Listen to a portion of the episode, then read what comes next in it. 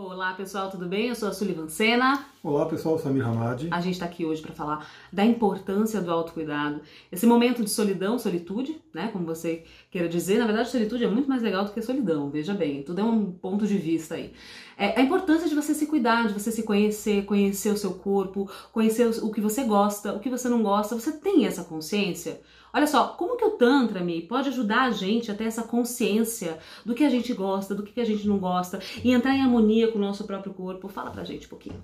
Então, o Tantra é uma filosofia né, que valida muito o feminino, cuida muito do corpo, né? então o Tantra ele vai, ele não, como outras filosofias espiritualistas geralmente acabam negando o corpo, o Tantra pelo contrário, ele valoriza o corpo, ele valoriza esse veículo que a gente tem aqui para passar aqui na Terra. Então o Tantra ele ajuda a gente a realmente a cuidar não só do corpo físico, mas também do corpo energético. Né? A gente trabalha muito a questão dos chakras no, na filosofia do Tantra e trabalha essa questão de realmente da divindade, né?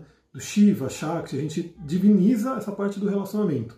Então ele ajuda realmente você a olhar para o seu corpo de uma outra forma. Não como uma forma pecaminosa, de uma forma que de repente, né, que algumas pessoas colocam que é sujo, que é pecado, aquela coisa toda. Infelizmente, a gente sabe que a nossa cultura tem muito disso ainda, né?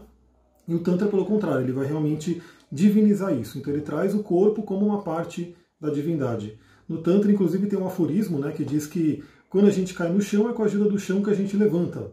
Então a gente sabe que estamos aqui na Terra, né, que é um plano denso, é um plano mais físico, a gente sabe que somos seres espirituais, né, então temos aí uma, um corpo muito mais sutil, só que a gente está dentro desse corpo mais denso, né, que a gente toca, enfim, tem dor, fica doente, aquela coisa toda, mas é esse mesmo corpo que ajuda a gente a voltar, né, a aprender o que a gente tem que aprender aqui e voltar para a divindade, né, voltar para a espiritualidade. Essa é uma visão do Tantra que traz a espiritualidade para o corpo. Nossa, tem muito mais, né? É, é, é, é, extremamente profundo, é algo que não dá pra gente num vídeo só falar, né? Mas basicamente é esse autocuidado, esse olhar para dentro, esse aceitar as sombras, aceitar a nossa essência, mais que aceitar, conhecer, entender essa essência, porque muito da, da nossa, das nossas relações, né, é, existem as projeções. Então, pra, pra muito, em muitas das nossas relações, a gente começa a projetar ali aquilo que a gente não tem consciência que está dentro da gente. Então, a gente acaba culpando o outro, jogando para fora. E no momento quando a gente está com a gente mesmo, é que a gente tem acesso a esse reino, né? É um reino interno. E como bem disse aqui o Amir, né, sobre o Tantra, que tem esse estudo do masculino, do feminino já muito estudado aí pelo, Jung, né? É, que, qual, qual, é a sua força masculina, como, como você pode empregá-la, né? Então, todo esse conhecimento eu tenho certeza que vai ser muito rico para todo mundo aproveitar esse momento de solitude para fazer esse mergulho profundo, né? Entender o que, que é essa possibilidade, essa abertura, esse portal aberto né? De dentro para dentro e de dentro para fora. É isso, né, Mi? Sim, é interessante que dentro da filosofia do Tantra, né, um dos caminhos, que é um caminho para acelerar a evolução, acelerar a busca do Samadhi, né? O Samadhi seria o que é equivalente à evolução, à iluminação. Uhum.